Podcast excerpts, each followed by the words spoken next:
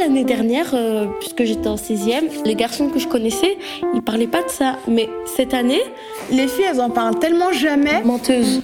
Les filles en parlent tout le temps. Moi, je connais des filles qui en parlent. euh, elles disent oui, ça, mais en fait, elles le disent pas de la même façon que les garçons. Par exemple, les garçons, eux, ils diront euh, oui, hier soir, moi, je pratique que la pignouf. Parlons sexe. Au programme euh, de quatrième, euh, on parle pas de, on parle de la reproduction, de la sexualité, mais on parle pas de la masturbation. La masturbation. On n'a jamais parlé de leur bien, enfin, de ce que ça pour, pourquoi les gens faisaient, quel genre de bien-être ça leur procurait, pourquoi ils le faisaient et tout. C'est, ça serait important d'en parler, je trouve.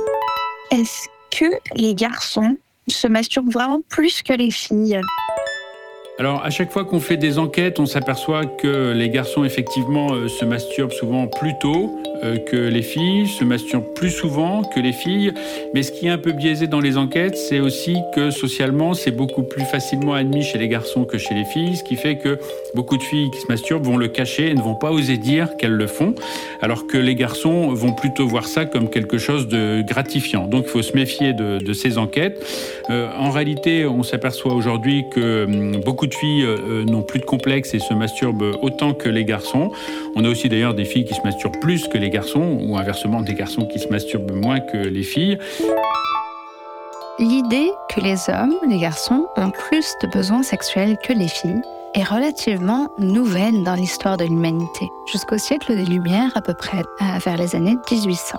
On pensait que c'était les femmes qui ne pensaient qu'à ça, qui étaient les tentatrices qu'il fallait calmer, apaiser.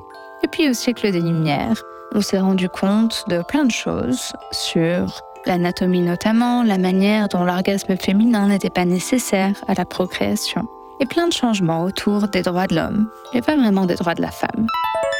Le mythe et la légende du besoin sexuel euh, est démenti par les faits. En réalité, on peut se passer de sexualité, alors que les besoins euh, que sont euh, respirer, manger, boire, par exemple, eh bien, sont des besoins dont on ne peut pas se passer. Pour la sexualité, ça n'est pas vrai, ça n'est pas un besoin naturel. Parlons sexe. Merci à Damien Mascret, médecin et journaliste, et à Margot Fried-Fillosa, sexothérapeute. Parlons sexe, c'est un podcast réalisé avec Making Waves.